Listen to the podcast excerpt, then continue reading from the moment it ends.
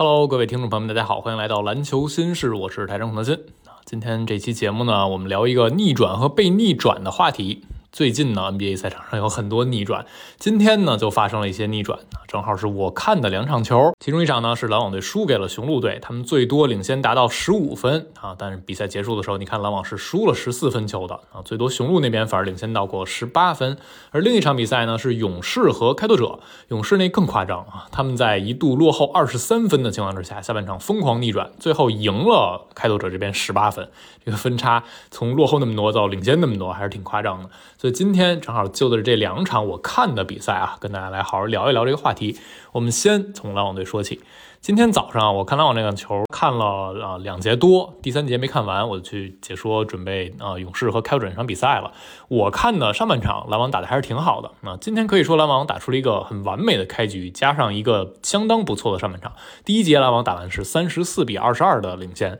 然后上半场打完应该是六十二比五十二领先十分球。这个半场是篮网把自己的特点完全展现出来了啊，就是把自己的优势项都放大到极致，而短板适当的得到了掩盖。这个半场好在哪儿呢？首先，篮网的锋线群防守体现出效果了啊，他们对字母哥还是产生了一些围剿的态势。这场比赛上半场字母应该是拿了十五分球啊，但是整个的效率也不算特别特别惊人，是十三中七拿十五分球，而且是一个助攻两个失误，所以这个结果我觉得对篮网来说是完全可以接受的啊，这已经体现出来。这些锋线群在前面去领防字母啊，然后克拉克斯顿在后边黄雀在后篮下支起一张网。半场打完的时候，篮网应该是全队已经有九次抢断，逼迫雄鹿出现了十二次失误。这方面呢，造失误，篮网不断能打出一些转换的机会，体现出来。沃恩一直想强调，他们防守反击把速度提起来，而且上半场篮网的三分球投的也好，十七中八的三分效率，这个出手数也达标，命中的颗数也不错。那这就是篮网把自己的特点展现出来了。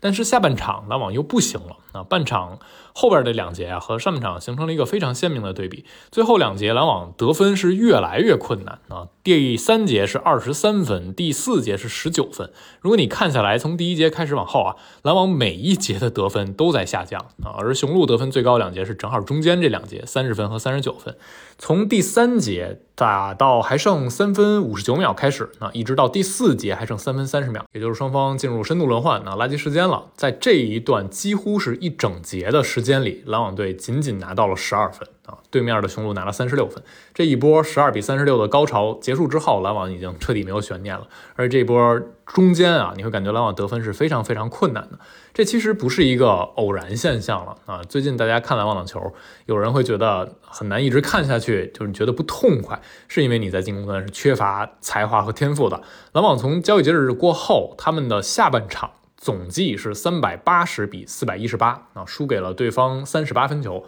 这应该是七场比赛。听上去这个数字也不是很夸张，场均呢啊下半场就呃输五分多，不到六分球，这还是挺能接受的。但是你要考虑到，首先篮网啊赢了其中两场比赛，然后剩下的五场失利里还包括像打公牛这种早早就打花了，所以下半场很快这个比赛强度就降低了。篮网甚至在那一场比赛末节还赢了公牛啊，就是有这样的偶然因素在。本身七场球的样本也不大，所以这七场总的看下来，篮网就是会出现越往后打得分越困难啊，打到关键时刻攻坚的时候。没有人能够解决这个问题了，所以我们看篮网现在的球，还是反复跟大家说要把心态放平和。篮网在啊截止日过后后多欧时代，他们的攻防都不理想，甚至防守掉的是更多的啊。但是防守的的问题更多可能是在呃沟通这方面、化学反应、默契这方面，因为你觉得篮网毕竟还是有不错的防守资源的。你外线领防有布里奇斯，然后你在锋线上有啊芬尼史密斯这样尺寸，罗伊斯奥尼尔，内线还有克拉克斯顿这样的防守者，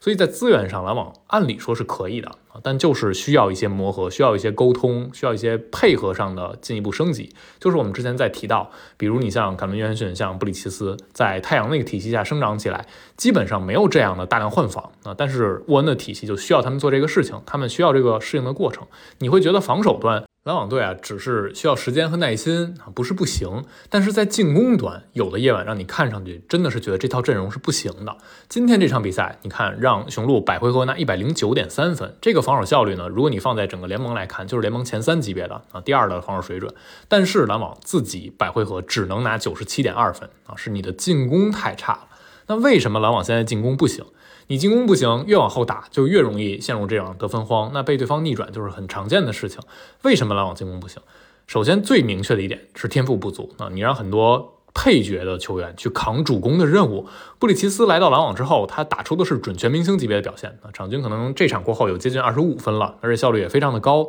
但是，首先第一点，布里奇斯他是会波动的啊，相比于真正意义上的全明星或者超级球星，布里奇斯波动这个幅度会大一些，他不能那么稳定的输出。第二点，布里奇斯就目前而言，他是没有办法改变对方防守的。啊，因为你看到像杜兰特、像詹姆斯、像字母哥这样球员拿到球之后，对方是提前甚至这场比赛之前要做一个预案，做一个 game plan 去想我怎么针对他、限制他。然后一会儿我们聊到勇士那场也会有关于怎么限制利拉德的话题。但是布里奇斯没达到这个级别啊，到现在你看像雄鹿队防布里奇斯的时候就是正常防，不会对他做任何针对性的调整。这也是为什么现在布里奇斯有可能一场比赛还是能拿三十分，但他给人感官上对比赛的影响力是没有那么大的因为。这三十分呢，有可能就是对方正常的，没有针对你给你的这个分数。比如我防挡拆，我不用弱侧去刷卡，我就是内线沉退，给你中投的机会。那你投进了，我能认啊。你这一场。布奇斯拿三十分，我相信你篮网还是打不赢我。那这就是现在其他队面对篮网队一个底气。所以布里奇斯他需要稳定的，能够回应回应这样的防守。比如他稳定了一场比赛，我场均能拿二十七八分、二十八九分啊，你只要正常防，我都能干成这样。那可能对手慢慢慢慢会更尊重你，改变自己的防守。那另外的问题就是篮网剩下有很多配角球员，他们是干不了现在能力范围之外的这个事情的啊。比如说芬尼史密斯和奥尼尔，他投三分需要大空位。芬尼史密斯来篮网之后，这三分球投的相当相当糟糕，有自己手感的因素，但也有一部分因素是没有人能给你创造那么好的机会了。然后像乔哈里斯，他也是比较吃队友做球的啊。虽然乔哈强拔一下这能力比奥尼尔、比芬尼史密斯要强，但是也没有强到哪儿去。算是他这个薪水，你会觉得他这个表现显然也是不合格的。那你像渡边、像米尔斯已经调出轮换了啊。渡边今天是因伤确诊，但是这样的情况之下，你会感觉篮网名义上有一大批射手，有很好的投射资源。但是没人利用这个资源啊！还是那句话，你这些枪摆在这儿，没有一个枪手把这枪拾起来，那你这个枪就没有作用和价值了。第三点，我想说的是什么呢？啊，我看到现在有很多球迷感觉对篮网队有点失去信心，然后还有一种人说啊，没有杜兰特、欧文啥也不是，这样的阵容当初能十二连胜，多亏了球星。我想说的是。那可不是嘛！有杜兰特和欧文这两个人在你身边搭一些配角，那就是这样打造的体系啊！没有他们俩，这完全就是另一支球队了。其实篮球场上阵地进攻这个事情没有那么的复杂啊，基本上我们可以笼统的分成两派，一派呢是走挡拆的路线，挡拆派；另一派呢是空切派。那挡拆派，我们看到常规的现在可能现在篮球发起进攻最基本的一个方式就是挡拆，然后空切派呢是比如用手递手啊，用无球掩护啊，用空切这样的方式来打，典型的就像掘金啊、像勇士这样的队，但是空切派。主要需要什么呢？啊，首先他们是需要有比较强的核心去牵动这样的进攻，比如说你有约基奇啊，有水花儿，而挡拆派需要的是有很好的挡拆发起者啊，挡拆的人和发动挡拆的人都比较重要。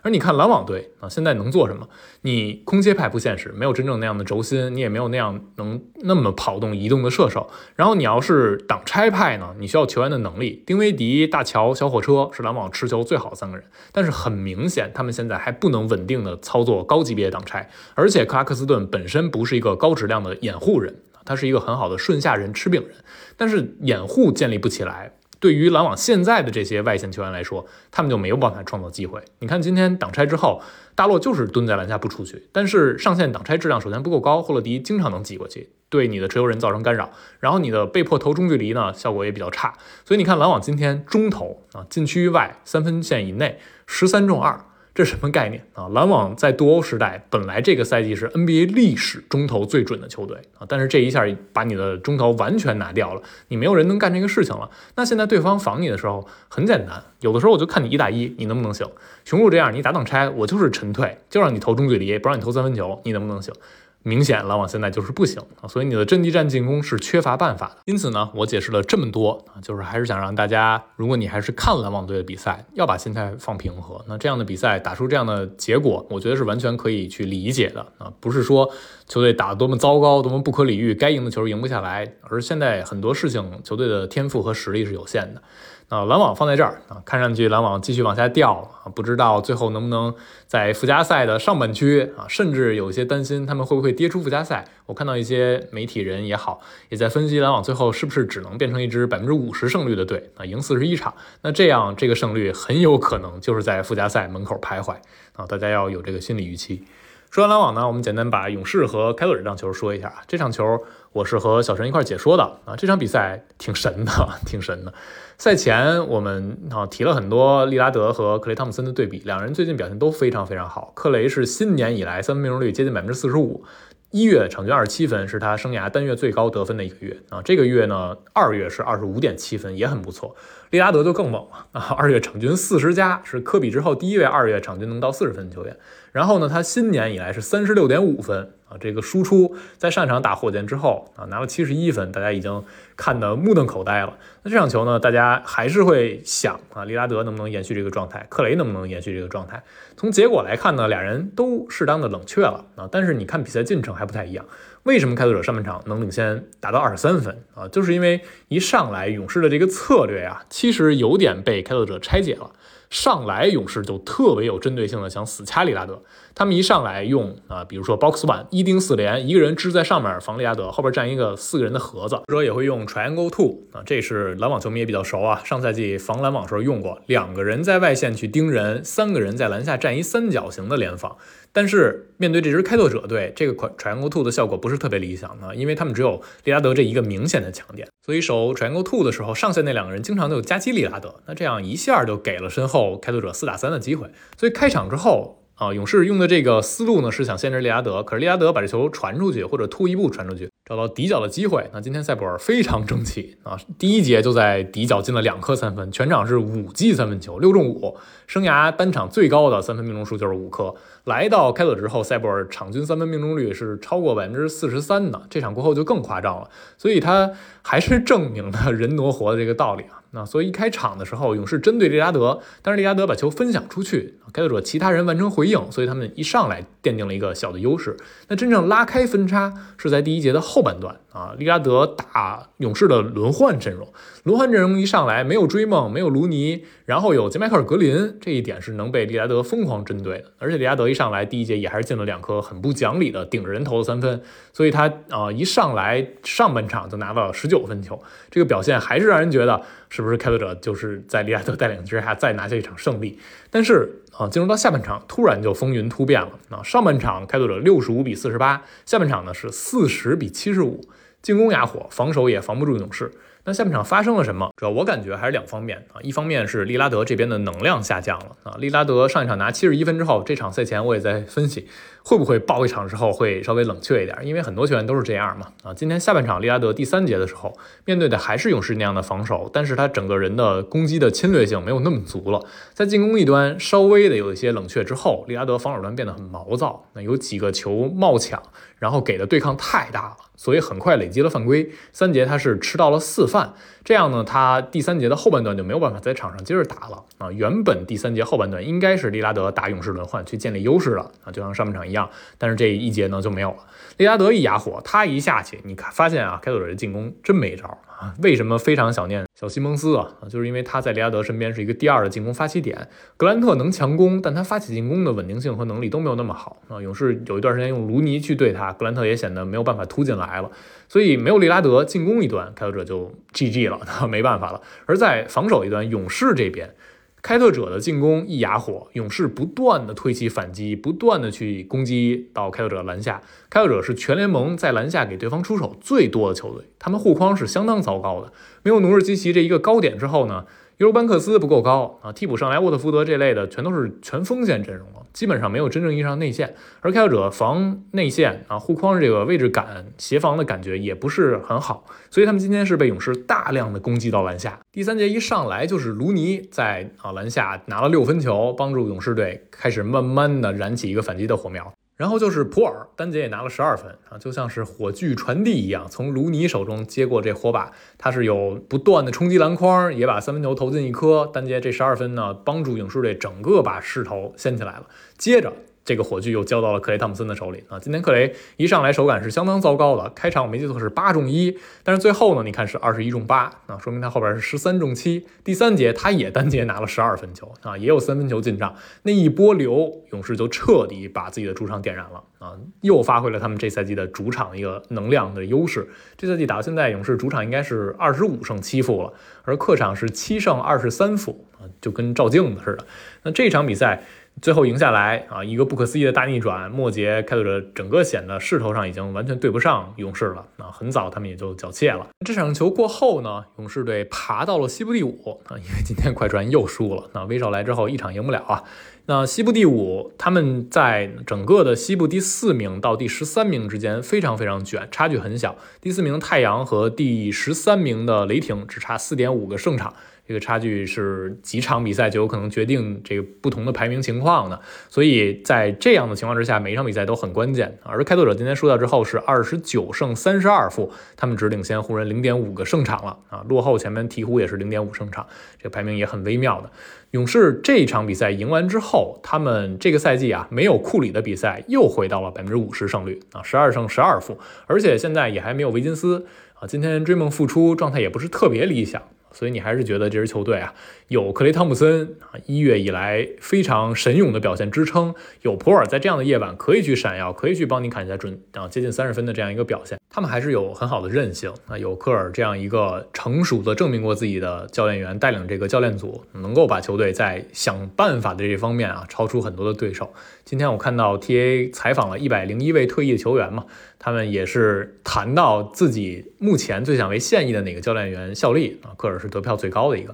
这也能从侧面上说明一定的问题了。那如果说篮网队遭遇大逆转，是因为他们真的缺乏球星，没有太好的破解对面防守的办法。那利拉德这边的开拓者遭遇大逆转呢，就是因为他们只有利拉德一个孤胆英雄，这个命运啊系于利拉德一身。利拉德表现特别好的时候，那整个球队围绕着他能够把自己的进攻运转起来的时候，就可以打出上半场那样的表现。当利拉德个人啊状态下滑或者受犯规的困扰，那整个开拓者就显得没有任何招式了。而勇士那边呢，他们克雷和普尔两个点，同时迪文钦佐最近的表现也非常非常出色，整个球队的防守体系也是在线的。而对比之下，开拓者这边只能靠利亚德抡进攻，他们的防守是有很多的漏洞存在的。好了，今天这期我们就聊这儿啊，明天早上我会和小陈蹲小黑屋说一场篮网对尼克斯的比赛啊，就没有办法看到凯文杜兰特的太阳首秀了。不过我可能会偷偷摸摸的看前面的几眼啊，因为篮网这边晚开半个小时。所以明天按理说啊，我争取